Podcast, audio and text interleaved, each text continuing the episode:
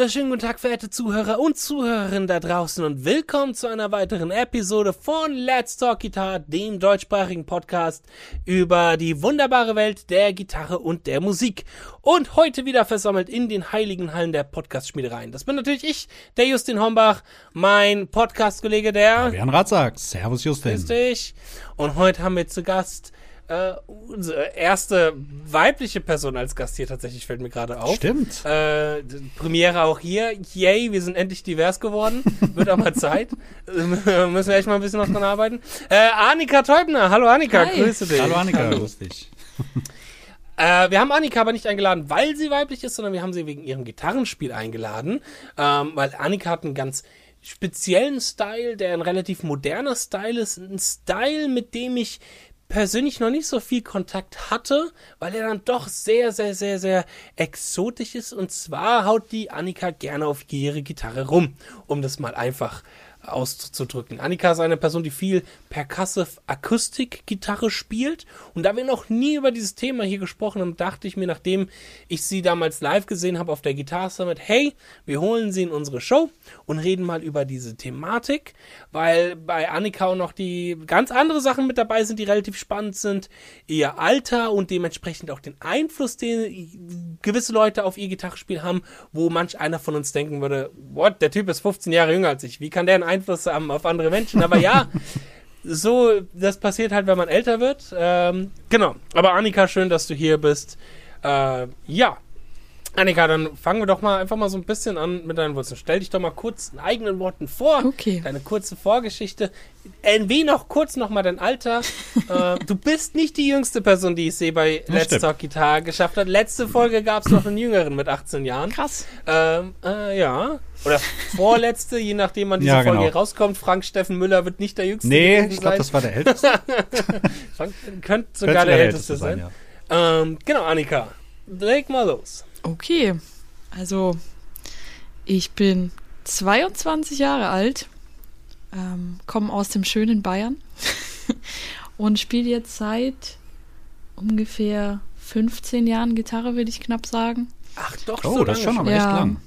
Das ist schon, Für das Also ich habe mit so das ist nicht so viel älter, länger mit als sieben ich. oder acht angefangen, genau. Ach, Ach krass. so früh. Und ich habe Ja, dann, ähm, ja, zu Beginn praktisch selber mir Akkorde beigebracht. So hat das Ganze angefangen, weil ich eine Gitarre geschenkt bekommen habe zu Weihnachten. Das geht wahrscheinlich vielen so. Und ja, das hat mich dann irgendwie interessiert. Da dachte ich mir, probierst du das mal aus. Da hatte ich dann so ein, so ein schönes Heft dazu, wo die Bilder von den Akkorden drin waren, wie sie gegriffen werden. Und das hat ganz gut geklappt. Und dann habe ich viel, viel Ärzte gespielt am Anfang.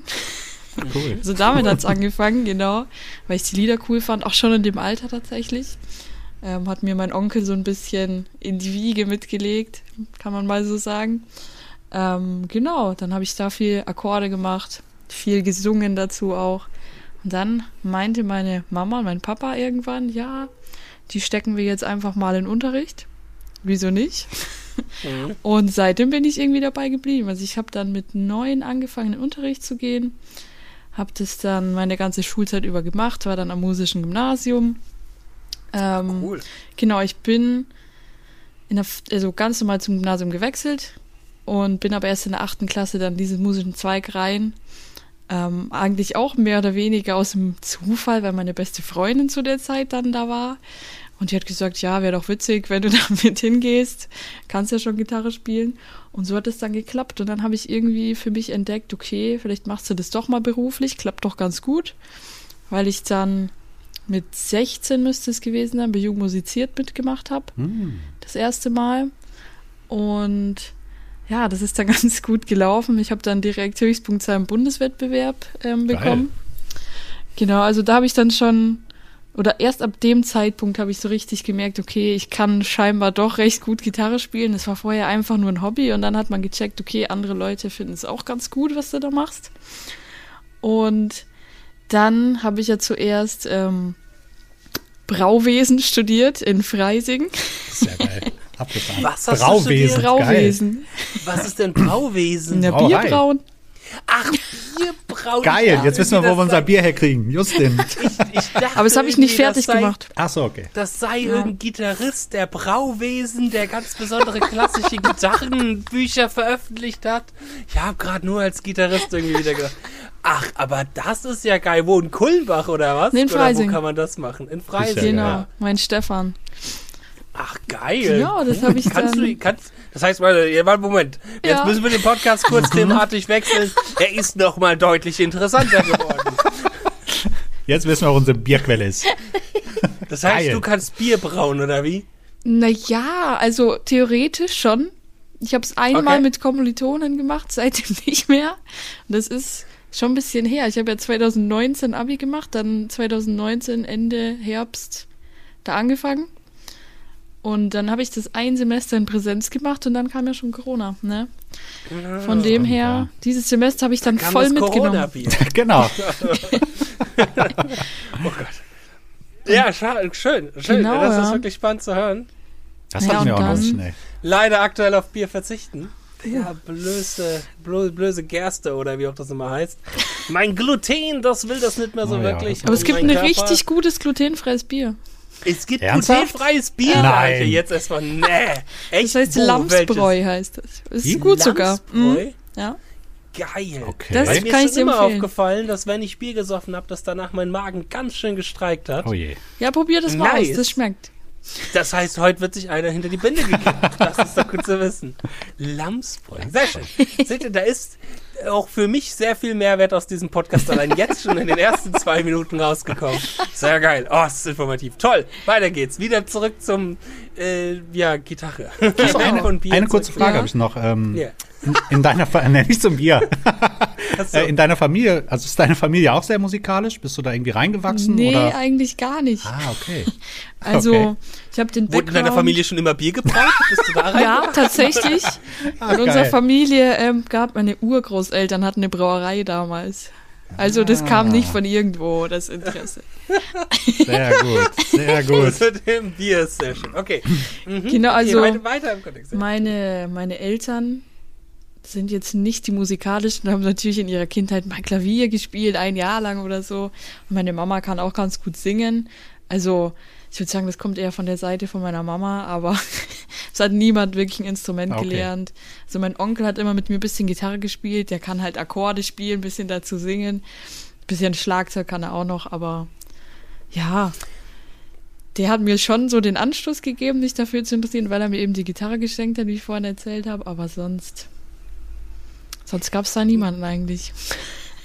Den Unterricht, den du hattest, das würde mich Ja. vor allem interessieren, auch auf äh, das, was dann gleich in deiner Karriere kommen wird. Mhm. War das dann, ich sag mal, klassischer Pop-Gitarrenunterricht? Ging das schon in Richtung E-Gitarre oder war das mehr klassische Gitarre, was du da gemacht hast? Also ich habe angefangen mit klassischer Gitarre natürlich, wie es wahrscheinlich die meisten machen. Ähm, habe dann diverse Gitarrenschulen ähm, gelernt, mit denen halt geübt und so. So hast du es auch gerne gemacht mit der klassischen Gitarre. Du bist keiner von denen, die dann gesagt haben, während der klassischen Naja, Gitarre. naja, das ist Naja. immer Wer so macht ein das schon Ding. gerne? Also als ich ich, mittlerweile.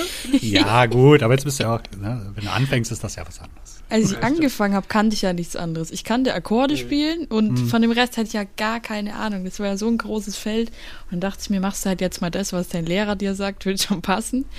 Und dann haben wir eben diese Gitarrenschulen durchgemacht. Und dann kam ein ganz witziger Sprung irgendwann im Unterricht, weil ich hasse klassische Gitarre eigentlich. Also hassen ist ein starkes Wort, ne? Aber ich höre es nicht an, so eine Musik. Und Also generell klassische Musik. Musik oder meinst du jetzt klassische äh, Musik höre ich Gitarre? gerne. Es geht jetzt um sagen, klassische ja. Gitarre. Ja, ja, okay, okay. Also das sind irgendwie, also wenn ich mir jetzt so ein Orchesterstück anhöre oder so, das finde ich total cool und Mhm. höre ich mir richtig gerne an und mache mir Gedanken, was passiert da und so. Aber wenn ich mir klassische Gitarre anhöre, da, das löst irgendwie gar nichts in mir aus. Außer vielleicht noch so. so, ähm, so Flamenco-Sachen, Tango, das noch eher. Hm. Das spiele ich auch tatsächlich mal ganz gerne, wenn ich, wenn der Unterricht das verlangt jetzt von mir hier. Aber da komme ich ja später noch dazu wahrscheinlich. Mhm. Ähm, ja, aber sonst ist einfach nicht so meins. Ich bin immer der Typ, ich muss Stücke, die ich spiele, richtig feiern. Dann wird's Mhm. gut. Und wenn die mich Mhm. halt nicht so interessieren, dann ja, und das kam dann eben auch im Gitarrenunterricht irgendwann zu dem Punkt, dass ich gesagt habe, hey, hör mal, es interessiert mich nicht.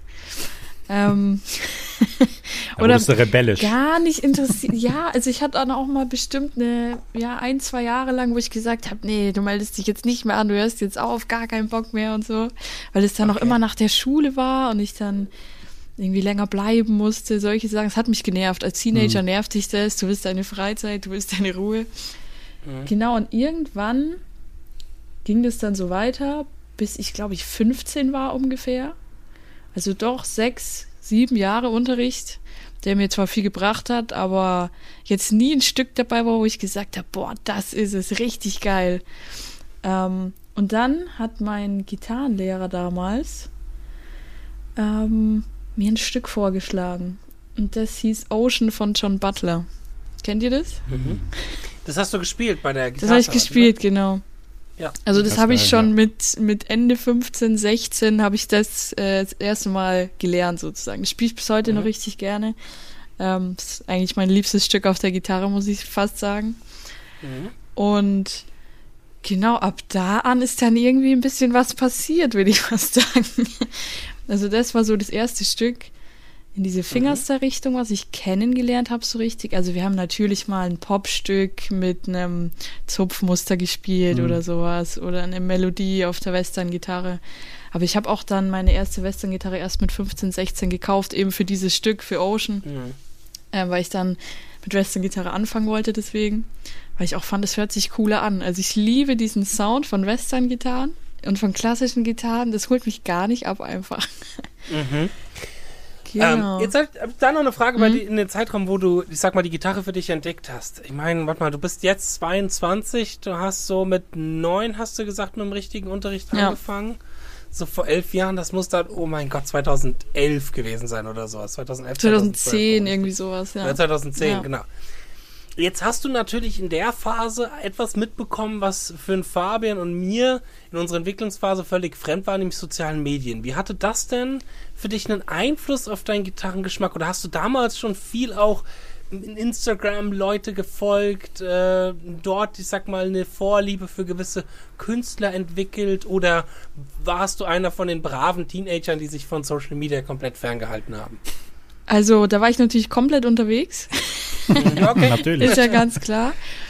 Das hat dann damit angefangen, dass ich ja relativ früh auf YouTube, man kannte ja diese, diese Fingerster-Gitarristen, die auf YouTube gefühlt jedes Stück einmal arrangiert haben, wie Sunga Jung zum Beispiel, der ja, aus Korea ja, kommt. Stimmt, stimmt, stimmt. Genau. Andy McKee, glaube ich, auch, ne, zu der Zeit. Genau, und ja. ja, der war da auch schon aktiv auf jeden Fall, viel auf YouTube auch. Und ich hatte dann Sunga Jung eben entdeckt ja, in ganz mhm. jungen Jahren, vielleicht mit zehn oder so. Mhm. Und der hat mich natürlich schon sehr inspiriert. Ich habe das gesehen, dachte mir, boah, das ist krass, das möchte ich auch. und ja. das, ich glaube, der war einer der ersten, der mir diesen Anstoß in diese Richtung gegeben hat. Also ich glaube, es war sogar der erste. Ich kann mich nicht erinnern, dass ich davor irgendwen anders geguckt habe. Und der hat ja wirklich jedes Stück, was man sich nur denken mhm. konnte, ja. hat der da ja, ja, hochgeladen. Und dann hat man da immer was gefunden. Also das, das finde ich halt super, super spannend, super interessant, so mal der Blickwinkel, weil Sunga Jung ist jemand, den, den ich damals als Lehrer kennengelernt habe, wo Leute auf mich oder Kinder auf mich zukamen und gemeint haben, hier mhm. äh, Pirates of the Caribbean Version und keine Ahnung ja. was, können wir das von dem lernen? Und jetzt mal jemanden hat zu haben, oder jetzt zehn Jahre später jemand, der damals als Kind diese Person entdeckt hat und jetzt halt eben professioneller Musiker ist oder Musikerin ist, das ist schon ein interessanter Point of View irgendwie. Das äh, ist schon sehr spannend und man fühlt sich wieder relativ alt bei solchen Gesprächen, weil man merkt, scheiße, das ist auch schon wieder zehn Jahre her, als man Sunga Jung das erste Mal irgendwie äh, gehört hat. Ja. ja, krass, aber cool. Mhm. Genau, und dann hatte ich ein Stück von ihm gefunden, das hieß Seventh Number Nine, glaube ich, was. Ja, ich glaube, so mhm. hieß es. Und es war eben so ein bisschen Strumming mit so Jazz-Akkorden und dann ein paar Läufe noch dazwischen. Also es war nicht kompliziert aufgebaut, schön auf den Stufen, in der Tonart. Also es war wirklich ein simples Stück, was aber für mich zu der Zeit natürlich schwer zu spielen war. Und genau, das war, glaube ich, das erste von Sunge Jung, was ich gespielt habe. Da kamen dann natürlich ein paar dazu. Aber ähm, die Reise mit Sunga Jung hatte er dann erstmal aufgehört, als ich mit diesem Ocean angefangen hatte von John Butler. Mhm. Ähm, Das hat mir mein Gitarrenlehrer damals gezeigt, das weiß ich noch, das hat er mir auf YouTube vorgespielt, weil er das selbst nicht spielen konnte. Also wir haben das dann praktisch gemeinsam gelernt sozusagen. Geil. Kurz nochmal, kurze ja. Zwischenfrage war das, ist das der Lehrer, den wir gemeinsam kennen? Genau, ist ja. das schon der Benjamin? Den kennst du, ah, ja. Alles klar. Also ja, ganz interessant, weil der Gitarre mit Fabian, nur dass du im Ja. Bilde bist, äh, haben wir, wo wir abends, Samstagabends im Hotel waren, Ja. äh, in der Dorint Bar. Falls du dich noch erinnerst, Ja, falls doch, dein doch, das äh, ich noch hin. ja, ja, klar. Ich nämlich nicht mehr, ich kann mich nur noch an den Burger King danach erinnern. Ja, stimmt. ähm, warum ich wohl so viel getrunken habe, Annika. Ich möchte jetzt hier niemanden angucken, ja? Ich weiß es Äh, auch nicht. Nee, aber dann standen wir da draußen und, und dann spricht mich ein Typ an und er war halt mal ein, zwei Stunden Schüler bei mir und hat auch meinen Kurs und so. Und dann hat sich rausgestellt, ach, das ist der Lehrer, von dem Annika gerade Ja. die ganze Zeit redet. So. Auch schon mal Unterricht bei mir. Die gehabt. Welt ist klein. Ja, oder halt Deutschland. ja. genau, sorry, ich wollte dich da jetzt aber nur kurz unterbrechen. Genau, der hat mir das gezeigt. Ich habe es auf YouTube mit ihm angeschaut und dann saß ich erstmal da mit offenem Mund und dachte mir, was, du denkst, ich kann das spielen? Also das hat, glaube ich, richtig viel mit reingespielt, dass mein Lehrer, der Benjamin eben, viel Vertrauen, glaube ich, in mich hatte, viel Potenzial gesehen hat, was ich zu dem Zeitpunkt überhaupt nicht in mir selbst Guter gesehen habe. Ja. Mhm. Also der hat mich da richtig gepusht. Er so, ja, natürlich schaffst du das und das üben wir jetzt, das kriegen wir hin, wir sprechen das durch und dann klappt es. Und das war für mich halt irgendwie unmöglich zu spielen, als ich das gesehen habe. Das ist, also ich fand das total krank einfach. Und dann hast du dich hingesetzt und hast geübt, geübt, geübt. Genau, und dann, dann hatte ich, ich glaube, das war auch das erste Stück, was ich in einem Open Tuning gespielt habe. Also, Mhm. ich glaube, vorher kannte ich das auch noch nicht. Also sehr viele neue Felder sind da aufeinander gefallen. Welches Und- Tuning ist das? Das müsste C, G, C, G, C, E sein. Ah, OpenC. Mhm. Genau. Und ja, dann ist gar nicht so viel Zeit vergangen. Ein paar schwere Stellen hatten wir dann rausgestrichen, dass es nicht zu kompliziert wird. Ja, und dann konnte ich das auf einmal spielen. Und dachte mir, okay, krass. Hätte ich mir selbst jetzt nicht zugetraut, hat dann geklappt. Das war auch ein Stück, was ich bei Jung Musiziert dann damals gespielt habe. Ähm, ja, so hat es dann angefangen. Und Genau, in der Zeit hatte ich dann eben, kurz nachdem ich das gelernt hatte, für Jung musiziert, mein Programm zusammengestellt und da waren dann auch Sachen mit Loopstation dabei, ein bisschen Ach, cool. Improvisation kam da Mhm. das erste Mal dazu. Dann habe ich damals auch mein erstes eigenes Stück geschrieben, was ich glaube ich nur für Jung musiziert damals gespielt habe, danach nie wieder. also es war jetzt Oh. nicht besonders gut, aber es hat ja gereicht. Ähm, genau, und dann fing das halt an, dass mein Gitarrenlehrer mich da echt motiviert hat, komm, mach da mit, mach da mit, das wird cool. Und ich so, ja, was soll ich da? Da kann ich ja nicht mal was gewinnen. Also so hat es dann angefangen. Und dann hat er mich eben überredet. Ich habe dann mitgemacht, ist ja ganz gut gelaufen, hat ja im Bundeswettbewerb die Höchstpunktzahl. Ähm, Und dann habe ich ab dem Zeitpunkt gecheckt, okay, du kannst es irgendwie. Und dann bin ich natürlich in diesen Stil, weil der mir super, super, super viel Spaß gemacht hat, richtig reingerutscht. Also dann, ja, dann ging es bergab schon fast, aber in dem positiven Sinn. Also nur noch auf YouTube gehangen, irgendwelche Gitarristen gesucht und das war, Ja. das war eine total coole Zeit, auch weil mich da so viel inspiriert hat und ich noch so viel, so viel Neues entdecken konnte. Das kenne ich ja jetzt Ja. alles schon. Das wünsche ich mir manchmal ja, zurück. das ist. Es gesell- kommt selten irgendwann später wieder vor. Ich bin Ja. auch immer wieder froh, wenn es Gitarristen gibt, wo ich merke, okay, krass, da entdecke ich gerade viel Neues in meinem Stil drin. Vor allem, wenn sie jünger sind, das ist immer sehr inspirierend Ja. und frustrierend. Ja, die Generation wird immer besser, du. Ja, und dann, nach Jung musiziert, hatte ich dann, glaube ich, auf YouTube, weil wir nach neuen Stücken gesucht haben, das erste Mal ein Video von Marcin Patriciale gesehen. Da habe ich den dann entdeckt gehabt, auf YouTube war das. Das war damals noch ein Video von Candy Red Records, müsste es gewesen sein. Ich glaube, für die hat er auch Ach, mal... genau, genau, das Record-Label, Videos. was auch ganz viel Genau. von diesen Fingerstyle-Leuten gemacht Ja, hat. da sind ja, also Fingerstyle machen die ja eigentlich jeden, den man kennt fast. Das ist ja total... Ja, ja. total krass auch. Ähm, und da hatte ich dann von ihm, ich glaube, es war Asturias, habe ich dann entdeckt gehabt. Und es Mhm. ist praktisch wie das klassische Asturias, wie man es kennt, nur dass er die ganze Zeit nur tappt und dazu auf der Das- Gitarre rumhaut. Das klassische Asturias, was hier jeder kennt. Äh, das- das nicht, kennt eigentlich schon jeder. Ah, doch, ich habe es tatsächlich schon. Klar, ich kann es tatsächlich so ein bisschen zuordnen. Nur ein bisschen. Was ist das denn nochmal für ein Stück? Wenn du das Kennt man hörst, das? dann kennst du das. Das kennst du hundertprozentig, ja, ja. Also okay. das, das kennt wirklich jeder eigentlich vom Hören. Das weiß natürlich Aber nicht ist das jeder. wie dieses... das dim, dim, Ja, du kennst es doch. Ah, okay, ich wusste nicht, dass das Asturias heißt. Genau, das ist Okay. es. Und es hat er dann statt zu zupfen einfach getappt und dazu Mhm. auf der Gitarre rumgehauen. Ich dachte mir, oha, Was macht der da? der haut auf seine Gitarre, wie geil ist das denn? Also ich saß da, das hat mich so geflasht und ich wusste, das will ich auch. Mhm. Also es war immer so, ich möchte, also das hat mich so beeindruckt, ich wusste, ich möchte jetzt andere Leute damit beeindrucken oder erstmal mich selbst. Ich möchte einfach mich ausleben jetzt in dem Moment. Und dann habe ich das meinem Lehrer gezeigt, Benjamin. Und dann meinte er so, okay, habe ich jetzt auch so noch nicht gemacht, aber das lernen wir jetzt. Also der cool, hat cool, er auch, super mit dir so auch, zusammen ja. will. Ja, ja. Dass hat er nicht immer sagt, mitgemacht. nö, kann ich nicht. Äh, das ist wirklich ein guter... Benjamin, Ja. wenn du das hier hören solltest, Chapeau. Ich hoffe, er hört's, Lehrer. ja. Finde ich auch. Sehr gut.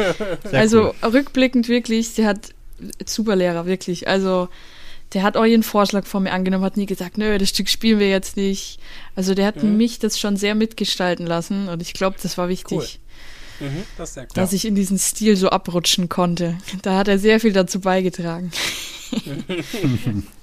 und so hat es dann angefangen eben mit dem Asturias, mit der Version von Martin, dass ich in dieses Perkussive richtig abgedriftet bin.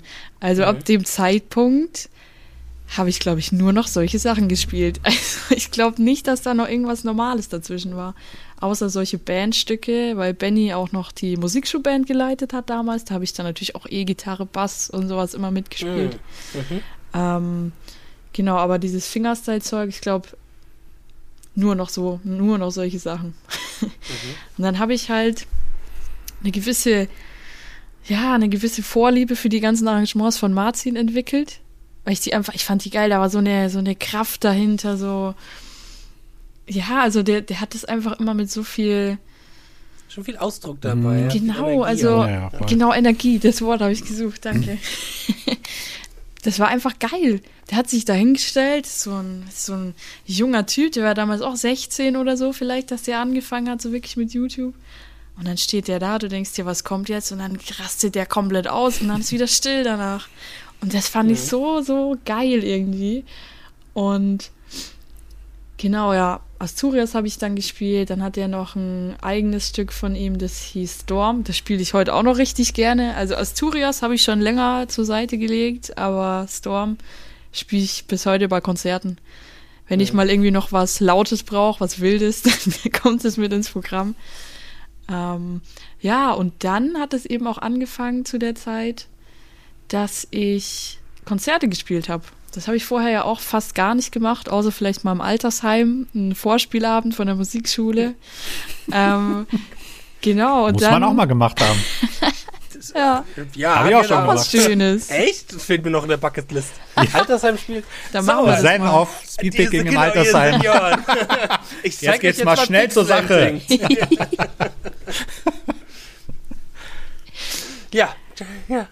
Naja, dann habe dann hab ich ein paar Konzerte gespielt, eben in dieser Zeit nach Jung musiziert, wo wir uns gerade befinden, kurz in dem Jahr danach. Und ich kannte das nicht, dass ich auf die Bühne gehe, was spiele und alle Leute ähm, drehen total durch, klatschen wie verrückt und finden das halt komplett krass, was da gerade passiert. Das kannte ich nicht. Ich habe immer schön meine, meine Etüden vorgezupft und sowas. Und dann alle so bestimmt. Ne? Und genau, so wie es im Altersheim halt ist oder bei so einem Vorspielabend. Ganz entspannt. Und dann habe ich mir So krass halt, gespielt, dass der Krankenwagen Ja, mit Genau. Der holt mich jetzt ab. Das war, glaube ich, das erste Konzert nach Jung musiziert. Wir hatten da Sommerabschlussfest von der Musikschule. Das war halt das große Konzert, da dürften nur die Guten, die richtig Guten spielen. Und das war für mich halt unerreichbar, ne? Und dann wurde ich da gefragt, habe da gespielt, saß da ganz allein auf der Bühne, habe das Ocean runtergespielt und auf einmal stehen alle Leute auf, klatschen. Also so ein Erlebnis hatte ich noch nie. Geil. Und dann wusste ich, okay, das kommt nicht nur bei Musiknerds gut an, wie jetzt bei Jung musiziert. Nein, Mhm. die Leute feiern das. Und dann, ja, hat sich da so eine gewisse Sucht entwickelt, danach solche Sachen zu lernen, vorzuspielen und das dann irgendwie zu genießen. Keine Ahnung. Also ich trete richtig gerne auf. Mhm. Aber es war auch Ja, nicht das immer das so. Beste überhaupt. live spielen. Das war nicht immer so. Also, ich kann mich noch dran erinnern, die ersten paar Mal, als ich aufgetreten bin mit so 10, 11 oder so, da war mir richtig schlecht vorher. Ich habe gezittert. Also, es war Ja, das ist richtig, halt ganz richtig normal. schlimm. Ja, ja.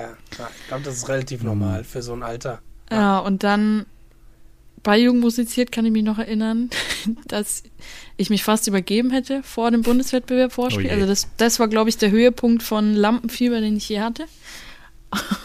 Und danach, gut, da war man natürlich aufgeregt, wenn man Konzerte gespielt hat, aber ich habe jetzt schon, ich weiß gar nicht, wie viele Konzerte gespielt. Irgendwann habe ich aufgehört, da extrem aufgeregt zu sein davor. Ja, das ist. Mhm. Und dieses Adrenalin, was ich da entwickle, was ich natürlich noch habe, klar. Also ich bin da natürlich nicht 100% entspannt. Ich glaube, es ist keiner. Nein. Aber dieses Adrenalin, was ich da habe, schaffe ich mittlerweile ins Hauen auf die Gitarre umzuwandeln. Oh, das ist gut. Ja, also ich habe das Gefühl, genau, ich habe das Gefühl, ich spiele zu Hause mit nicht so viel Power wie auf der Bühne, weil ich einfach dieses Adrenalin in dem Moment nicht im Mhm. Körper habe. Ist auch die Interaktion dann- mit den Menschen, die da sind. dann Genau, und dann, dann habe ich das und denke mir so, geil, ich hau jetzt richtig drauf und dann kann ich es richtig rauslassen. Und ich glaube, das ist so ein, ja, so ein, so eine Umgangsform, die ich da entwickelt habe, für mich, die richtig gut funktioniert. Und deswegen Mhm. liebe ich es aufzutreten, weil ich da immer so geil spiele irgendwie. Also das fühlt sich für mich immer total gut an. Das Adrenalin wird ja auch irgendwann dann einfach zur Vorfreude, dass man sich Ja, dann genau. halt zwar, also das, das darf man jetzt so draußen den Zuhörern, das darf man nicht so verstehen, dass einem dann die Auftritte egal sind. Nee, nee. Sondern man ist halt nicht mehr so aufgeregt, man freut sich halt mehr. Natürlich, Und zwar so es gibt richtig, dann ja. immer wieder Momente in der Karriere, ähm, wie jetzt zum Beispiel bei mir mit der Guitar Summit oder so, wollte da sagen, ist man dann auch nochmal wieder ein bisschen Ja. aufgeregter, weil Ja. es damit ist. war krass, ja. So. Vor allen Dingen auch, wenn halt, du dann wenn du halt- ganz allein auf der Bühne stehst oder Ja. Leute hinter dir Boah. hast eine Band, dann ist noch was ganz anderes. Ich ne? finde ich finde es auch alleine mit Find ich auch. spielen Oh. auch immer super aufregend. Oder auch, auch hier, obwohl das so mein Safe Space ist, aber wenn die Teile hier an sind, oh, die Kameras, schrecklich, ne? Ja, ja. äh, als ich letztens ein Webinar vor fast 100 Leuten gegeben habe und nur eine Kamera ja. geguckt habe und gar kein Feedback bekommen habe, weil ich niemanden gesehen habe von den anderen Leuten. Oh je. Das war auch so. Alter, Alter, was geht hier, was, was passiert hier jetzt gerade so? Mach ich, ist das Geil. eigentlich gut? Weil du kriegst ja noch nicht mal eine, eine, eine Mimik als Reaktion von der Person gegenüber, sondern halt, äh, du kriegst ein Anzeigebild. Yay! Oder im Chat ein Daumen hoch. Ja. Wow. Nee, ja, deswegen, ja, das, das stimmt. Das wird dann immer, immer entspannter und immer cooler dann auch zu genießen, ja. Ja, genau. Wie hat sich denn dann aber der Weg, also ich meine, du hast dann ja auch, wie du schon gerade gesagt hast, Bierbrau Genau. studiert. Ja, Bestimmt gibt es auch ein alternatives Universum, wo die liebe Annika die nächstbeste Bierbrauerin wird. mit einem eigenen, komplett individuellen Bierbraustil. Vielleicht kommt es noch. Bierflasche haut. ja, stimmt, du kannst es ja immer noch kombinieren. genau. Also vielleicht Wer weiß, die Zukunft noch ist ja jung. noch, genau. Die Zukunft Ja. habe ich noch vor mir. Ja, Genau, also das Wie hat kam sich das dann mit dann, Musikstudium vor allem dann. also ich glaube, Corona hatte da einen sehr großen Anteil mit dran, dass ich mich dafür dann entschieden habe. Also, wie ich vorhin schon erwähnt habe, ich habe ja ein halbes Jahr studiert, präsent in Freising. Und dann kam Corona, dann saß man nur noch zu Hause. Dann war alles online.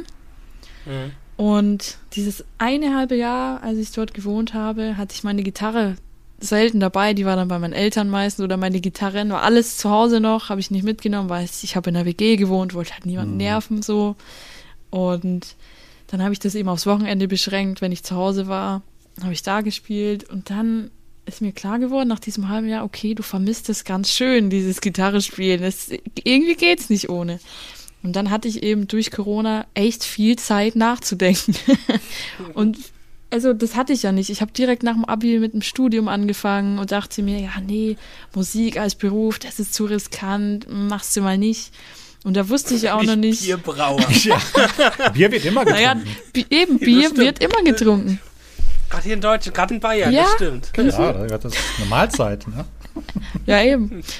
Und genau, dann hatte ich echt viel Zeit drüber nachzudenken und habe mir dann mal überlegt, okay, hm, was, wo kann man denn überhaupt Musik studieren? Weil mein Gitarrenlehrer, der Benny damals schon meinte, kurz bevor ich Abi gemacht habe, mach das doch beruflich. Also der hat mir da schon ein bisschen reingeredet und hat gesagt, so ja, komm, mach das doch. Und ich so, ja, nee, dann mein Leben lang nur Gitarre unterrichten, irgendwie nicht so meins, dachte ich mir dann. Ich habe irgendwie, also ich hatte keinen so weiten Horizont in dem Moment. Ich habe mir gedacht, ich studiere das, dann unterrichte ich jeden Tag acht Stunden Gitarre, was ja nicht so ist. Aber das musste ich Oder erst nicht so rausfinden. sein, nicht so sein muss, wenn man Genau. es nicht machen möchte. Ja. Kann man machen, aber Also wenn man Spaß dran hat, alles cool. Ist natürlich Ja. auch etwas, was ein Gitarrenlehrer immer gerne hört. Ist, ich habe ja keinen Bock, die ganze Zeit zu unterrichten, so wie du, Gitarrenlehrer quasi. Nee, aber ja, es gibt ja auch andere Alternativen, ja. Mhm. genau. Und dann dachte ich mir, okay, guckst du dich nochmal um. Und dann habe ich eben hier die Musikhochschule in Dresden gefunden. Da sind auch ähm, ein paar gute Professoren, die ich vom Namen her kannte, zum Beispiel Thomas Fellow oder Stefan Bormann, die ihr vielleicht auch kennt. Oder Martin Miller früher Genau. mal. Genau, der hat da ja auch Der hatte auch bei studiert. den beiden, glaube ich. Ne? Hat Ja. er auch studiert. Genau, der hatte praktisch die gleichen Dozenten wie ich. Vielleicht hat, Mhm. haben sich in den Jahren ein, zweimal geändert, aber grob ist es so geblieben. Mhm. Und ähm, ja, ich habe dann schnell rausgefunden, dass sie relativ offen sind, was Gitarrenstile angeht. Ähm, weil man hat ja richtig oft in Deutschland nur die klassische Gitarre Mhm. oder ganz extrem nur Jazz. Ja. Und das wäre gar nichts für mich gewesen. Das war auch ein Grund, warum ich erstmal gesagt habe, nö, du machst jetzt mal was anderes, du studierst nicht Gitarre, weil diese scheiß Klassik. Ich hatte mich damit halt gar nicht auseinandergesetzt. Ich hatte da keinen Bock drauf. So.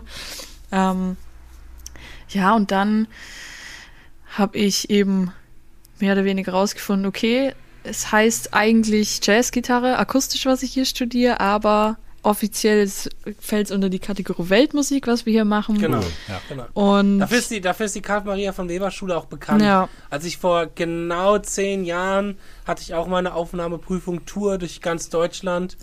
Äh, die, die Leute Dresden haben sich leider mit einem Satz bei mir ein bisschen verkackt. Die haben neben Start nämlich einer an der Aufnahmeprüfung gesagt, ach, Herr Ombach, Sie reden so gut, studieren Sie doch lieber auf Lehramt. Das war damals die Beleidigung Oh für mich überhaupt, Musik auf Lehramt studieren, auch wenn ich Ja. sechs Jahre später für vier Jahre lang selber Lehrer an der Gesamtschule war. Aber ähm, nee, die war damals schon sehr bekannt dafür, dass die halt sehr offen sein Ja. soll für andere Stilistik und halt eben nicht nur den krassen Bebop-Weg Mhm. gehen. Den ich aber damals, ich wollte den damals haben. Äh, Du aber wolltest ist, das. ich, ist, glaube ich, gut für Leute, die, äh, so wie du, die halt eben vielleicht nicht so den krassen Interesse an äh, du, du, du, du, du, du, Ja. du, du, 251 haben und so, ja. Gut, ich musste es natürlich auch machen. Ist klar. Also, also okay. Mhm. ich habe auch offiziell jeden Kurs mit den Jazzmusikern, außer eben Hauptfachunterricht. Also die Gitarristen fallen schon ein bisschen raus aus dem ganzen Jazz-Ding. Ist ja klar, eben wegen Weltmusik und weil wir Gitarristen sind, ist ja eh immer anders. Mhm. Ähm, wir haben auch keine Ensembles groß oder solche Sachen, was halt die Saxophonisten oder Trompeter müssen ja nicht alles machen. Also bei uns ist es ein bisschen anders. Also ihr habt auch kein, kein Bandspiel, wo man... Kann man wählen, aber offiziell nicht, nö. Ach so.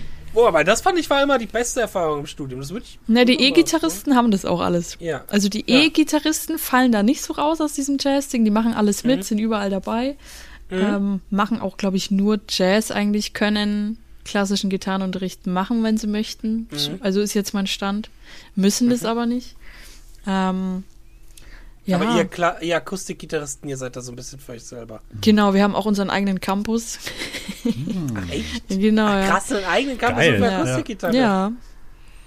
Das, Das ist ist ja hier, fancy. Da muss ich auch immer so ein Gebäude weiter. Also das ist hinterm Hauptbahnhof hier in Dresden ist das Gebäude. Die Hochschule ist ja. Ach, das ist, ah, die ist ja woanders. Gebäude. Genau. Ja, ja. Mhm. und ist da nicht haben das wir schöne, dann. das schöne große Gebäude. Nee, okay. nee. Da habe ich aber, Schade. da habe ich viel Unterricht sonst. Also ich habe nur Gitarrenunterricht in einem Gitarrencampus Mhm. und ich hatte bis jetzt natürlich auch Jazzgitarrenunterricht. Diese Standardsachen, dass du die ganzen Jazzakkorde spielen kannst, dass du improvisieren kannst, solche Sachen. Natürlich viel Comping auch gemacht. Ähm, genau, aber das Hauptding war dann bei mir erstmal Defizite aufarbeiten.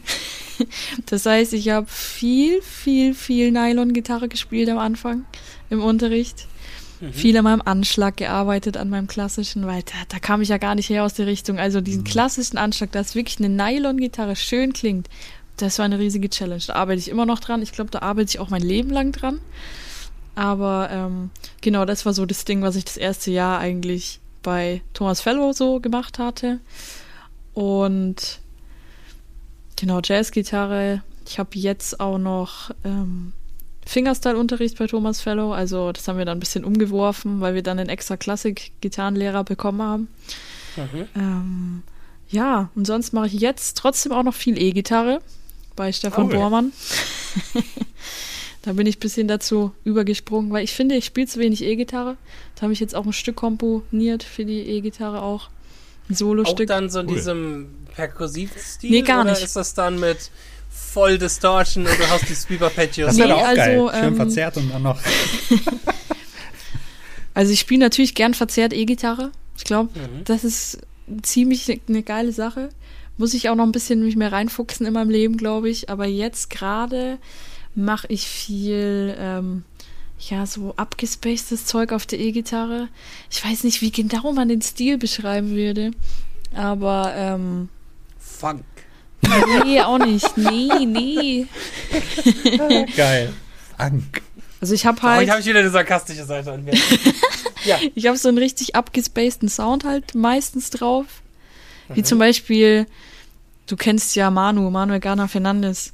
Der hat ja auch manchmal so. Mhm. crazy Sounds auf seinen Gitarren. Es geht eher in diese moderne E-Gitarrenrichtung, die jetzt neu dazu kommt. So würde ich es fast ja. sagen. Hm, okay. Mit viel Tapping So und solchen Tim Sachen. Henson, In die Richtung. Nito. Ja, Ichita in die Richtung würde ich sagen, geht's am ehesten noch, ja. Mhm. Ähm, genau, das habe ich jetzt viel auf der E-Gitarre gemacht.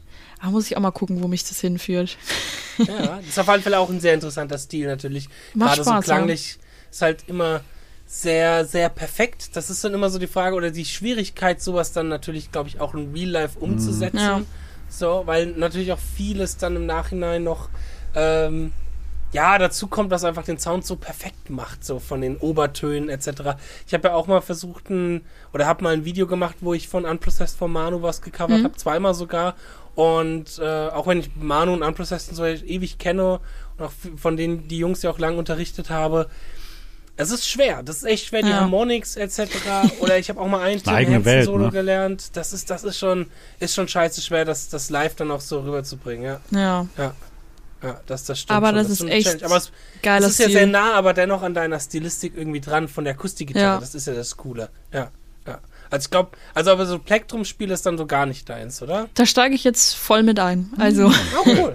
ich habe es nie gemacht früher. Mhm. Ich hatte mich ja dann wirklich nur auf Western-Gitarre, Fingerstyle beschränkt. Und Mhm. hatte immer das Problem, mein Plektrum fliegt mir gleich aus der Hand beim Spielen. Mhm. Und ich wusste nie, woran liegt. Sondern habe ich mich natürlich auch jetzt im Studium extrem damit beschäftigt, okay, wie läuft es technisch eigentlich auf der E-Gitarre ab? Und ja, das hat sich dann so ergeben, dass ich das dann einfach oft gemacht habe und jetzt klappt es ganz gut und macht Spaß und ich glaube, das wird auch noch ein riesen, ein riesen Abschnitt in meinem Leben, dass ich mich auf E-Gitarre fokussiere. Ich glaube, Sehr gut. ja. Pixel. Aber ja, Äh, ja, aber nee, das ist ja gut, dass du da auch versuchst, so ein bisschen deinen dein Horizont zu erweitern, weil ich glaube, die perkussive Gitarre, ähm, das bietet dir, wenn du den Horizont erweiterst, natürlich auch beruflich nochmal neue Möglichkeiten. Auch kre kreativ natürlich auch neue Möglichkeiten, wie du dich entfalten kannst, aber auch beruflich, dass äh, du da auch nicht nur in eine Schublade gesteckt wirst. So, das ist natürlich ja auch sehr, sehr schön. Jetzt, die Gitarren, die du ja spielst, Ja. ist ja von einer ganz besonderen Marke. Mit unter anderem Genau. die beste Gitarrenmarke, die es da draußen Oh ja. Ich wusste, dass er das sagt. Natürlich rede ich Muss auch mal von erwähnt Fender, ne? werden. Fender war das doch. BC Rich. Nein, äh, Genau. Annika ist ja auch Ibanez-Endorserin Ja. seit 2022? 21 glaube ich schon. 21. Ja. Wie kam das denn zustande? Ja, genau, das ist kurz vom Studium passiert, dass ich ähm, Endorsement bekommen habe von Ibanez. Da hatte ich mich schon beworben. Ich wusste Mhm. nicht, werde ich genommen, weil, das muss ich eigentlich auch noch erwähnen, ich habe Beim mich Studium zweimal, Ibanez? ne, beim Studium.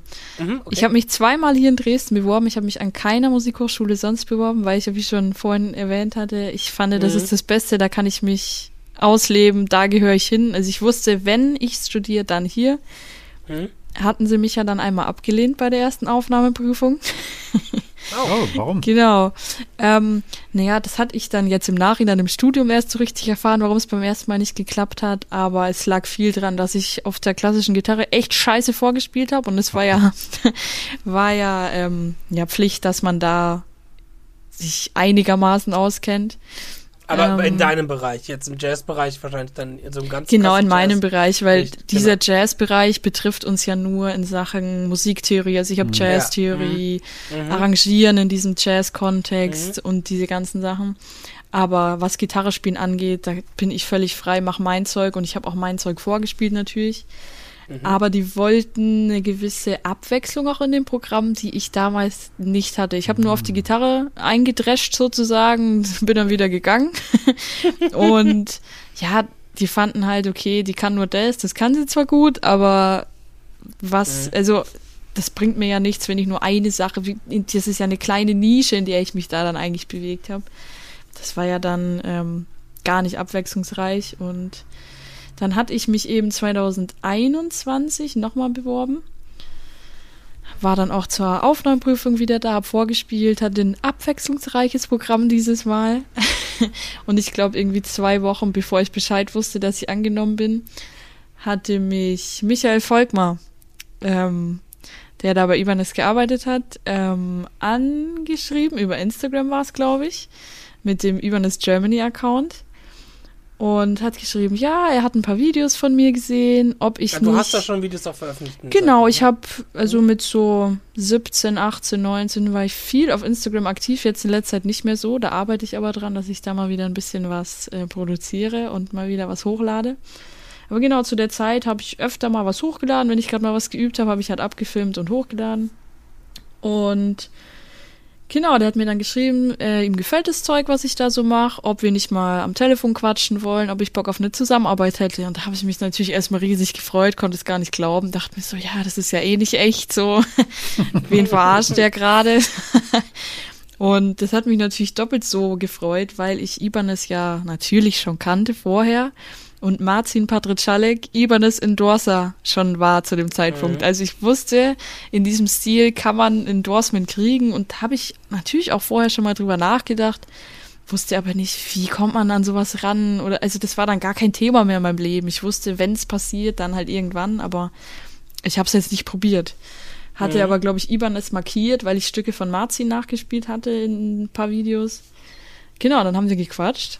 Und dann meinte Michael, ja, ich schicke dir jetzt erstmal eine Gitarre zu, dann kannst du dir mal ausprobieren und dann gucken wir mal weiter, wie wir das so handhaben. Und dann habe ich mir die PA 300, ja, PA 300 müsste die heißen, glaube ich, habe ich mir dann bestellt. Und das ist natürlich witzig, weil das ist, glaube ich, die erste Gitarre von Ibanez gewesen, die speziell für so perkussiven Fingerstyle ähm, Hm. Cool. Praktisch hergestellt wurde. Also ich müsste die erste gewesen sein, die dann so richtig auch mit den drei Tonabnehmern, die hat ja ein magnetisches äh, Pickup drin. Kannst du ja mal genau, genauer beschreiben, Genau. was das ist. Genau. auch die, die Ja. auf der Gitarre mitgespielt hast. Genau, ja genau, die war das. Besch- Die Kannst, hat auch, die ruhig mal ein bisschen okay, genauer, also ja. die hat ja diesen magnetischen Tonabnehmer, dass ich eben nur den Ton von den Seiten abnehmen kann. Ein Undersaddle Pickup auch noch. Das heißt? Ja, dieses Piezo ist da drin. Okay, jetzt. Mhm. Mhm, genau. Und dann noch so ein Kontaktmikrofon, was eben für diese perkussiven Elemente Genau. extrem wichtig ist. Und die Gitarre hat auch noch einen extrem großen Korpus. Also ich bin ja 1,64 groß. Für mich ist das eine riesige Gitarre. Aber wenn man dann eben ähm, ja seine Bassdrum da drauf spielen will oder seine Snare, es klingt einfach besser. Also es ist eine richtig geile Gitarre, die ich auch richtig gerne spiele. Genau, und dann habe ich die ausprobiert, weil ich die eben auch bei Marcin in dem Video gesehen hatte. Das war auch noch ein Grund, warum ich sie einfach mal probieren wollte. Und dann zwei Tage später war die dann da. Da kam das Paket und ich so, krass. das ist jetzt Cool. wirklich so. Und das war für mich so unwirklich, weil es halt kurz vorm Studium war. Ich wusste nicht mehr, habe ich da eine Zusage? Und es hat mir, also das war so eine Motivation, da dann solche Leute hinter sich zu haben. So eine, so eine coole Firma, so eine große Firma. Und ähm, dann hatte ich erstmal diese Gitarre, habe die ein paar Monate gespielt. Mm, Dann wurde ich im Studium angenommen, war richtig geil. Oh ja. Und dann war ich auch das erste Mal dann schon dort, in guten Städten, im Meinl Headquarter und habe zwei Videos mit denen gedreht. Mhm. Das eine Video war ein Musikvideo in Anführungsstrichen für meine Eigenkomposition Fire Ants on Mars. Gibt's auf YouTube zu gucken, Überness Germany. ähm, genau, und dann haben wir noch ein Werbevideo eben für die PA 300E. Ich, ich glaube, sie heißt so, ich weiß jetzt nicht ganz auswendig. Ähm, Du, das ist nicht Bei schlimm. Ibanez gibt es ja immer so lustige Sie- sie haben Bezeichnungen wirklich für die wilde Gitarre. Namen. Das ist nicht ja. schlimm, wenn man den, Ich kann keine einzige hier den Namen richtig sagen, von den zwölf, die ich hier habe. Genau, und dann haben wir da noch ein Werbevideo für die Gitarre aufgenommen, wo ich die Vorgabe hatte, ein Schlagzeugsolo für die Gitarre zu schreiben. Ah, das ist dieses Cool, Strumming-Video ja. dann, oder wie? Ja, das, das müsste auch auf YouTube sein. Strumming, Genau, genau, genau. Genau, wo ich dann so wild auf den Seiten strumme, abgedämpft und so Genau. draufhaue und so. Das ist genau. ziemlich cool, weil es so, so Triolen-Feeling Genau. ist, so Racketa, Tacketa, das ist cool. Und das hatte ich dann eben auch äh, geschrieben und aufgenommen mit denen und ich habe mich super wohl gefühlt ab der ersten Minute. Das war ein super cooler Tag. Da habe ich auch alle kennengelernt, habe ich auch Dan kennengelernt an dem Tag, das erste Mal so richtig. ähm, genau. Und da habe ich gemerkt, ey, das macht richtig Spaß, mit denen zusammenzuarbeiten. Geile Gitarren. Das finde ich richtig coole Zeit. Und ey, ich bin wirklich jeden Tag dankbar, dass das geklappt hat. Das war auch mehr oder weniger nur ein Zufall, dass Micha mich da gesehen hat auf Instagram. Ja, und seitdem bin ich in der Ibanez Family dabei. Hat ja auch dann dazu geführt, dass du deinen großen Hero Margin Anfang des Jahres Genau, äh, den- kennengelernt hast. ja. Ah, nicht nur deinen großen Hero Margin, auch den ultra großen Hero, mega besoffenen Justin Hoffmann. Genau. Ja, da haben wir uns, da haben wir uns kennengelernt, ja. Ja, ja, genau. Ich erinnere mich noch so gut. Wir waren mit die Letzten, die da waren, weiß ich noch, ja. Ich war das Letzte, was Das da war. letzte, was. Ja, genau. Ah, bald dann, wieder. Yay! dann waren wir bei dem Newsday eingeladen. Und Marzin ist da dann aufgetreten. Und ich habe mir schon fast gedacht, dass er da kommen wird, aber es war richtig cool, ihn da mal kennenzulernen, weil wir davor ja schon immer in Kontakt waren. Er hatte mir auch, ich habe von ihm die Mondschein-Sonate, Moonlight-Sonate hat er arrangiert. Ähm, Hatte ich zur Aufnahmeprüfung gespielt gehabt dann. Cool. Was eine richtig dumme Idee war, weil es sehr, sehr, sehr, sehr schwer war. Ich habe mir da ein bisschen viel vorgenommen, aber es hat geklappt. Ich habe es ganz gut gespielt scheinbar, sonst hätten sie mich ja nicht genommen. Das ist aber so ein Stück, das würde ich, glaube ich, live nicht spielen. Das ist einfach zu krank. Also diese Konzentration, die da reinfließt, ich glaube, wenn ich einen Auftritt hätte, müsste ich vier Wochen lang vorher jeden Tag dieses Stück mehrfach spielen, dass ich das hinkriege.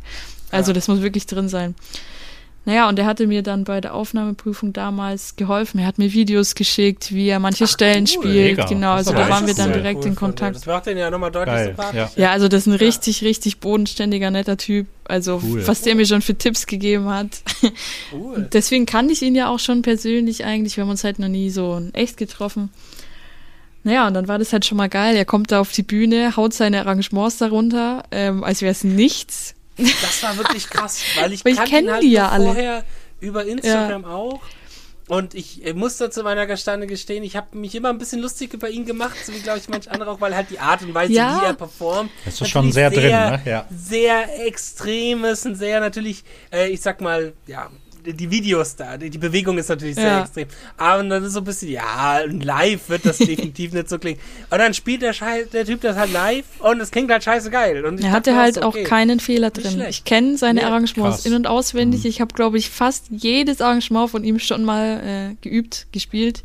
Mhm. Ja, dann haut er das so raus, kein Ton falsch. Also Gut ab. Das ist schon krass gewesen. Also, ja, und dann haben wir uns ja an dem Abend dann auch noch unterhalten. Ich habe ihm was vorgespielt von ihm. Es war richtig cool, ihn mal zu treffen. Also, danke an Ibanez für diese Möglichkeit. war, war richtig, richtig cool. Kommen wir mal ein bisschen in die Welt von der perkussiven Gitarre letzten Endes so generell gesprochen. Du hast es vorhin schon mal ein bisschen angedeutet mit Bassdrum, was man Ja. ja eigentlich mehr vom Schlagzeug kennt. ähm, wie baut sich da die Welt der perkussiven Gitarre für dich auf der Gitarre auf? Was gibt's da für Elemente, äh, die wichtig sind? Also, ich würde sagen, die wichtigsten Elemente perkussiv sind Bass und Snare Drum. Würde ich jetzt einfach mal so sagen. Also, die kommen in diesem Fingerstyle-Kontext ja schon allein in fast jedem Stück vor. Ähm, Wie differenziert Basis, sich das ne? auf der Gitarre? Weil ich meine, auf dem Schlagzeug ist klar, Bass ist das dicke Genau. Ding unten mit dem Fuß, Snare ist das, wo man mit der Hand draufschlägt. Äh, wie ist das auf der Gitarre aufgebaut? Naja, man nimmt sich da praktisch den Gitarrenkorpus erstmal vor. Man kann auch mit den Seiten was machen, mit dem Griffbrett, aber ich werde jetzt erstmal nur mit dem Korpus anfangen.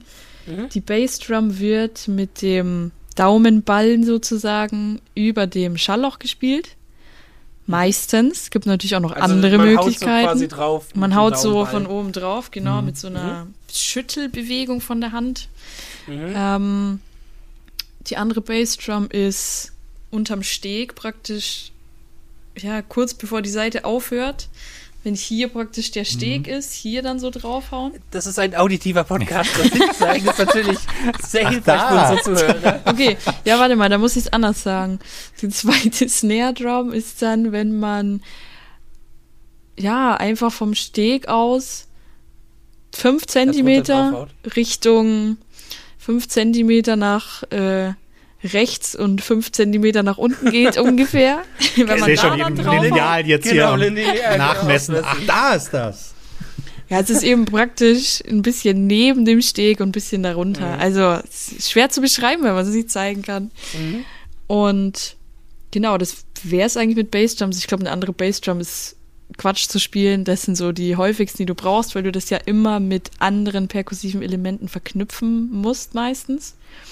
Die eine, ganz kurz, die eine, die du auf den Seiten hast, die ist die mit einem Ton quasi zusammen, dass du damit auch eine Leerseite anschlägst oder weil die unter dem Holz im Steg, das ist ja nur das Holz, wo man drauf Ja, oben über dem Schalloch auch. Ach, du meinst über dem Schalloch, Okay. wirklich Genau. über dem Schalloch. Aber wie du jetzt schon Ah. sagst, das gibt's auch mit Tönen natürlich. Das wäre dann, wenn du ähm, über dem Schallloch mit dem Daumenballen schlägst, als äh, Mhm. wie wenn du keinen Ton spielst, aber du machst einen Slap wie beim Bassspielen auf die Mhm. Bassseite zum Beispiel. Mhm, Das mhm, geht. verstehe. Und da kannst du dann natürlich auch ähm, mehrere Basstöne spielen.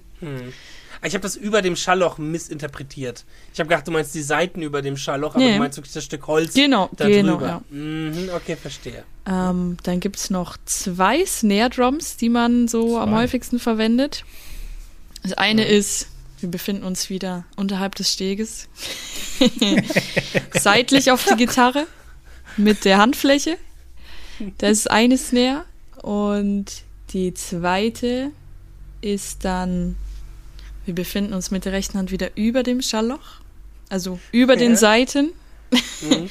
und gehen dann nach unten ans Ende der Gitarre. Und da, wenn man, also die meisten Gitarren haben ja einen Cutaway. Man schlägt praktisch nicht in dieses Cutaway rein, sondern unterhalb des Cutaways an die Seite der Gitarre. Auch mit der Handfläche. Mhm. Man könnte auch in dieses Cutaway reinschlagen. Das macht man auch manchmal mit der linken Hand dann, wenn man gerade die rechte nicht frei hat. Aber das ist dann eine sehr, sehr leise Snare. Also die nimmt man, wenn jetzt da unbedingt was Perkussives dazwischen muss und man keine andere Möglichkeit hat. Aber sonst verwendet man es kaum. Genau, und dann gäbe es noch die Snare, die du mit den Seiten spielst, eben abgedämpft auf die Seiten draufhauen mit der Hand Okay. mit der rechten auf die Seiten. Ähm, ja. Und dann gibt's noch Toms, wenn man es so bezeichnen will. Das ist praktisch variabel auf dem ganzen Korpus verteilt, wo du halt gerade bist mit der Hand. Da kannst du dann auf die Gitarrendecke ein bisschen draufhauen mit dem Daumen, den Zeige-, Mittel-, Ringfingern, Mhm. wie man halt gerade irgendwo hinkommt. Das ist auch ein Riesenelement, dass du halt immer guckst, okay, wo bin ich gerade? Wie kann ich gerade jede Drum am Schlagzeug hier an dieser Stelle umsetzen? Ja, Das ohne dass eine zu große Genau. Pause musikalisch auch besteht oder zu, zu größer Hänger, sondern dass du guckst, wie kann ich das alles flüssig Ja. miteinander kombinieren. Ja, es ist auch ein, ein riesiger Part davon, von diesem perkussiven Fingerstyle-Zeug ist, ich brauche ja zwei Hände zum Gitarre spielen und ich kann ja nicht die ganze Zeit rumklopfen. Wie spiele ich Mhm. dann? Na gut, dann kannst du mal ein bisschen Tapping einbauen zwischendurch, aber du musst ja trotzdem wieder Seiten anschlagen. Und die Kunst dahinter, wie du diese perkussiven Sachen flüssig einbaust, ist, dass du immer in Pausen was Perkussives einbaust, wo du gerade keinen Ton spielen musst. Mhm. Wenn das dann zusammen alles gefügt wird und du schnell spielst, dann fällt es nicht mehr auf. Dann Mhm. denkt jeder, hä, wie geht das? Die haut da jetzt gerade Ja. drauf, aber spielt, wo es ja gar nicht so ist. Und damit man dann aus diesen Pausen, Perkus die, wo du dann diese perkussiven Elemente reinbaust, wieder schnell zurückkommt und weiterspielen kann, was man ja muss. Also du musst immer diese flüssige Bewegung haben, wieder zurück Mhm. zum Schallloch, wieder zurück zu den Seiten. Das heißt, ich kann auch nicht diese perkussiven Elemente in einer komischen Reihenfolge mir dann zurechtlegen, sondern es muss immer eine runde Bewegung sein, die du dann wieder zurückgehen kannst. Mhm. Sonst schafft, also sonst geht es gar nicht. Ja. Viel Wie beim Schlagzeug Denkprozess. sehr ne? ähnlich ja, auch. Ja, Beim Schlagzeug ist das ja auch so, dass man da immer guckt, okay, wenn ich mit dem einen Arm hier bin, kann ich mit dem anderen nicht dort sein und irgendwie Ja. was verkreuzen. Aber das ist, finde ich, macht sehr spannend, weil mh, ich sag mal, man einen, eine technische Imperfektion man direkt hört, weil du nämlich, finde ich, das ist das, was so Leute wie Martin etc. jetzt sehr krass ausmacht, ist so dieser Flow, dieses Ja. Flüssige, dieses direkt ineinander übergehen. Und wenn jetzt jemand, wenn, wenn ich das jetzt erstmal probieren würde, oder jemand, der da jetzt nicht so, äh, nicht so ähm, drin trainiert ist, da merkst du halt, okay, hier hat er ein bisschen zu lange gebraucht, um von Ja. dem Schlag auf den Schlag zu kommen und du hast direkt in diesem Fluss einen Ja. Bruch drin. Ja, und da voll. merkst du, da musst du technisch, glaube ich, wirklich sehr gutes Bewusstsein darüber haben, was du hier tust und das halt auch wirklich auch technisch sehr lange üben. Ich wollte gerade sagen, das, Fluss diese Unabhängigkeit allein zu üben, ist wahrscheinlich schon nicht ohne. Ja. Ne? Ja. Ja. also das Ding ist, beim Üben, wenn ihr schon sagt Unabhängigkeit, klar braucht man irgendwie zwei Hände, die ein eigenes Gehirn haben im Endeffekt, aber ich glaube, die Kunst dahinter ist eher, dass man sich nicht denkt, okay, ich übe jetzt hier diese perkussiven Sachen, dass ich die hinkriege und dann, natürlich muss man das am Anfang machen, dass die gut klingen und man flüssig wieder zurückkommt, das kann man auf jeden Fall so üben, aber ich würde niemals eine Stelle, wo ich irgendwie gerade Tapping spiele und irgendein äh, Drumming-Pattern mit der anderen Hand spiele, würde ich niemals getrennt üben, immer zusammen. Hm, okay, damit der Weil Flow sonst- besser bleibt. Ne? Genau, also immer als, als Ganzes betrachten, sonst kriegt man das nicht so gut zusammen, habe ich das Gefühl. Also ich würde dann, wenn ich jetzt einen Takt habe, gucken, okay, jetzt tappe ich diesen Ton, kommt jetzt irgendwas Perkussives dazwischen? Nein, dann kommt der nächste Ton, ah, jetzt kommt hier der und der Schlag. Also, dass man immer, ja, diesen gesamten Überblick darüber hat und das als eine Einheit betrachtet und nicht als Schlagzeug und Gitarre, sondern als, Mhm.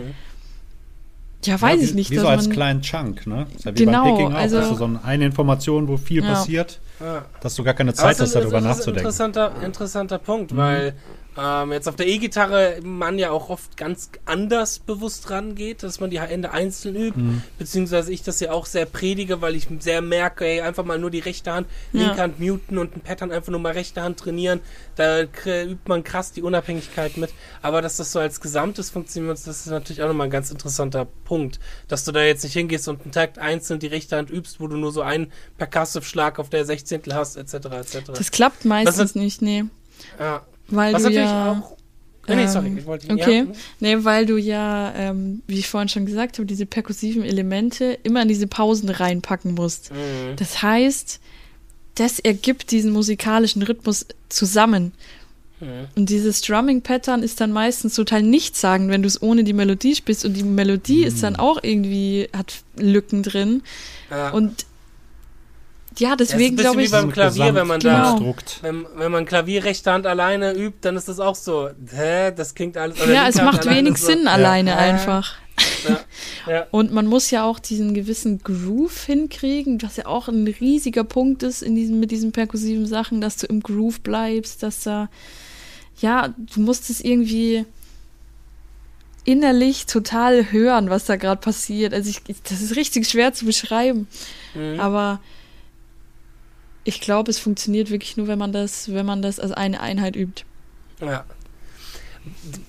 Trainierst du die Kraft von deiner linken Hand sehr? Weil, ich meine, das ist jetzt alles Akustik. Ich wollte gerade sagen, Es muss, viel starke mit, es Seiten. muss viel mit Tapping gemacht werden, Ja. dicke Seiten. Ich, ich mit meinen neuner Seiten Ja, verwöhnten Finger, ich würde da wahrscheinlich keinen Ton rausbekommen, so. Du hast wahrscheinlich Stärke im Armdrücken gegen dich, würde ich wahrscheinlich absolut verlieren. äh, was die linke Hand zumindest angeht. Bei der rechten wäre ich mir da nicht so sicher.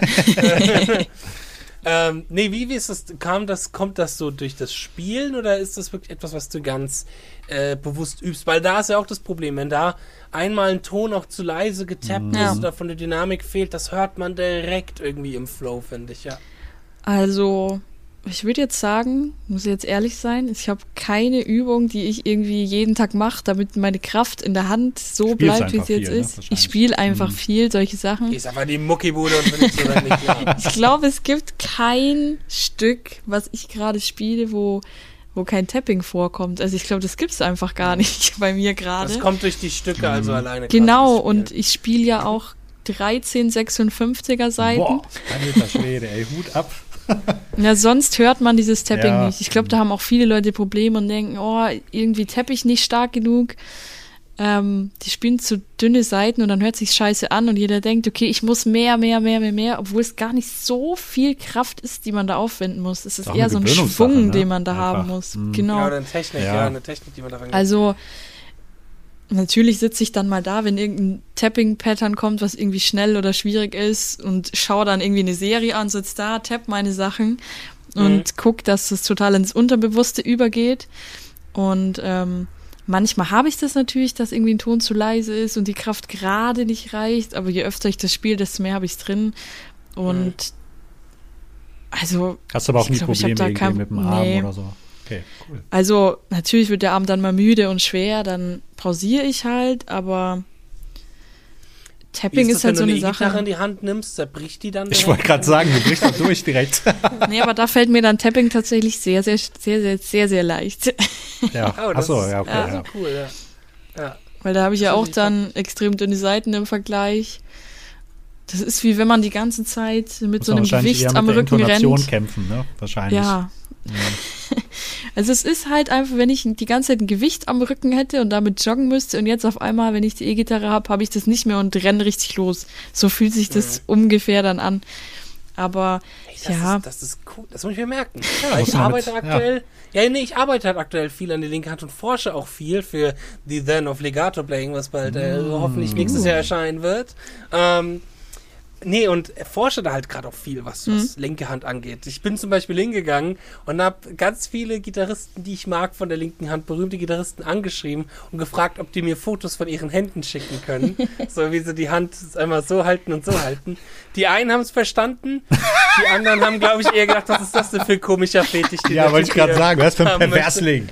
So, manche andere haben ihren Fußfetisch, ich habe meinen Handfetisch. nee, weil ich halt, weil ich, ich mach, mach gerade Vorschlag für wen gucken, wie kleiner Mhm. Finger, Abstand zum Ringfinger, so, was gibt's da für Unterschiede, etc., etc., wie geht man da vor mit der Daumenhaltung. Aber die Kraft in der Hand ist natürlich auch noch ein interessantes Thema.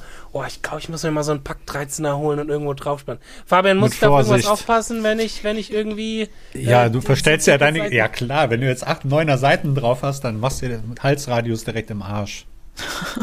Okay, dann nehme ich irgendeine Gitarre, So, wo lass die, lass die irgendwo einstellen auf jeden Fall, sonst hast du da so einen Flitzebogen. Kannst du gar nicht mehr mitspielen.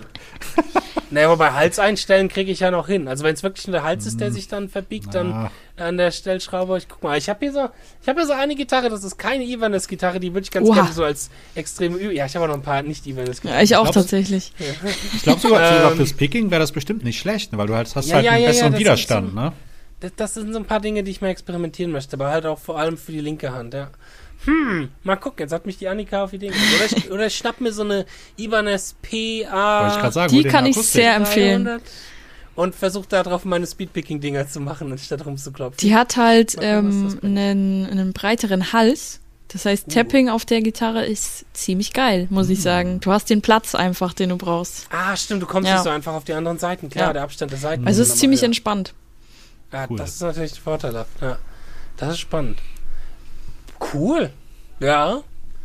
Die wunderbare Welt der perkussiven Gitarre. Ja. Wenn jetzt jemand hingehen würde, um das mal die Folge damit abschließend zu schließen, wenn jetzt jemand hingeht, jemand Junges, einen jungen Podcast-Hörer hier, der inspiriert ist von der Annika und sich denkt, boah, ich möchte auch mal so hart auf eine Gitarre hauen können wie die Annika, ähm, dann, wie, was würdest du raten, so jemanden, wie man mit so einer Musikrichtung oder so einer Stilistik am besten anfängt oder wie man da am besten Hm. reinkommt? Oder gibt es gewisse Anfängerfehler, die du gemacht hast, wo du jetzt sagen würdest, von pädagogischer Seite aus, hey, den Fehler habe ich gemacht, passt da drauf auf, mach das lieber anders.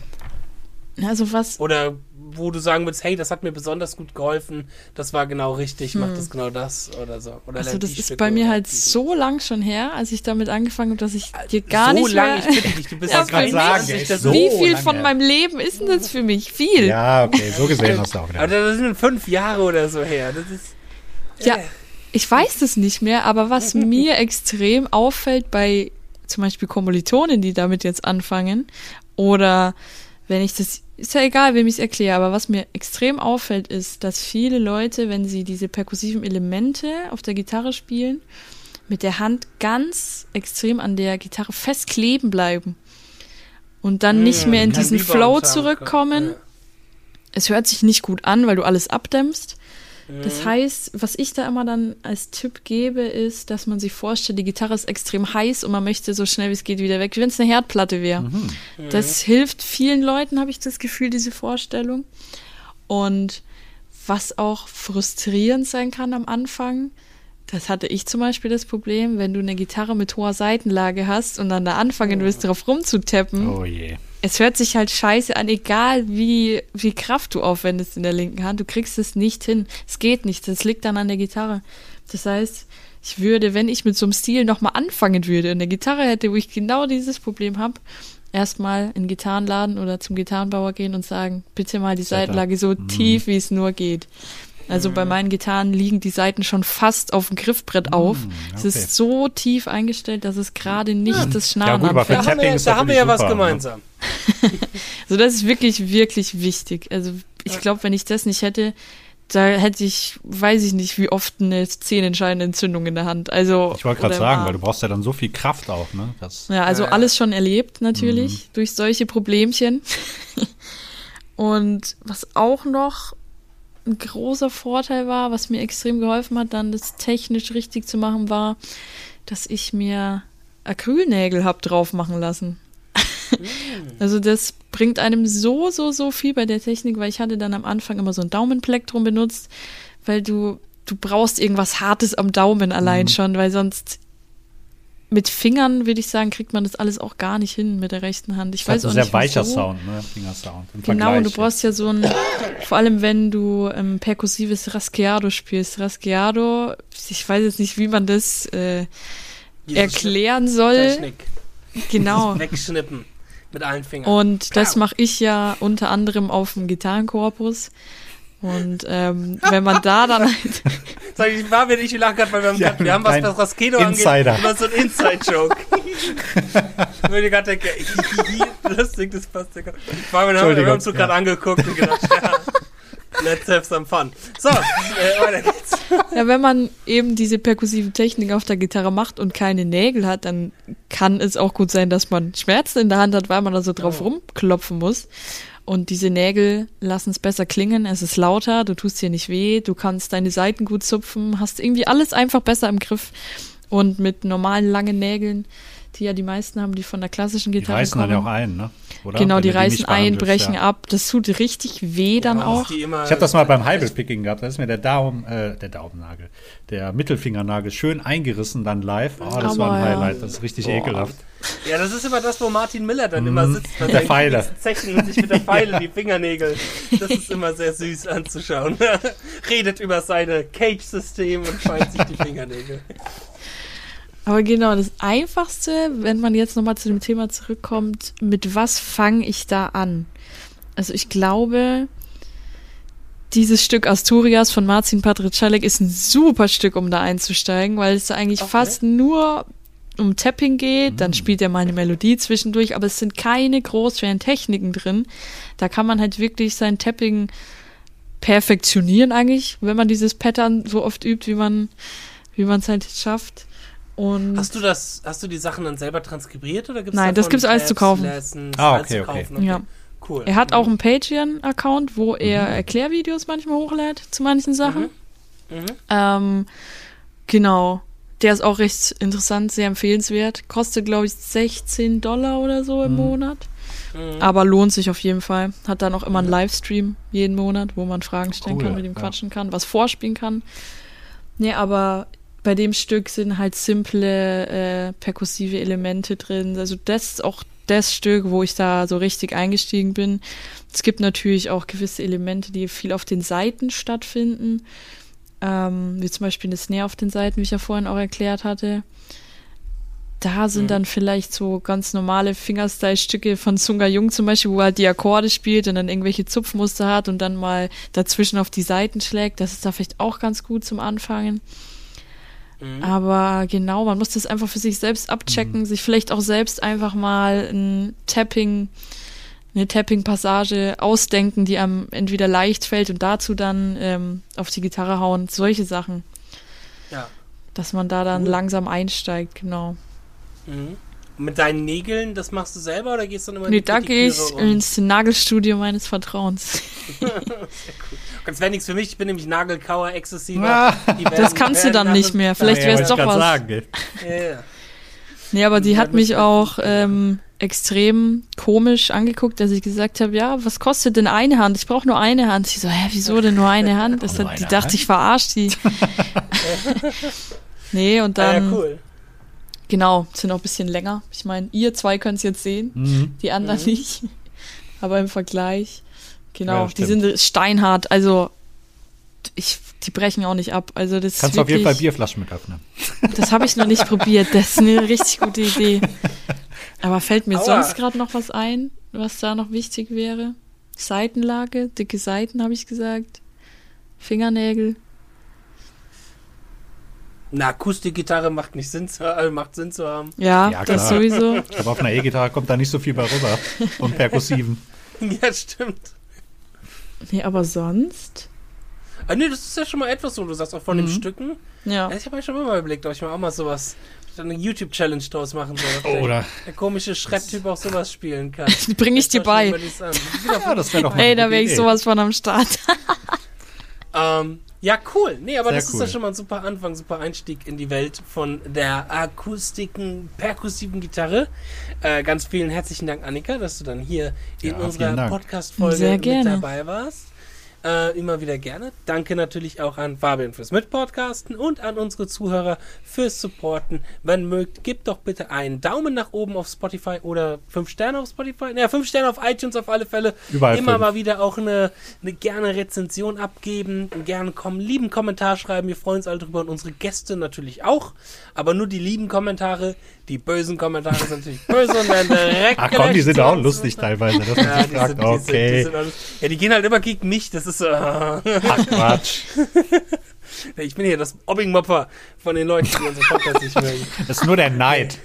Genau, das, genau, weil ich so schöne Katzen habe. Genau. So, die heute gar nicht präsent waren. Ähm, so, ja, dann bedanke ich mich fürs Zuhören, wünsche allen viel, da draußen viel Spaß beim Üben und bis zur nächsten Folge. Ciao, ciao. Bis dann. Ciao. Ciao.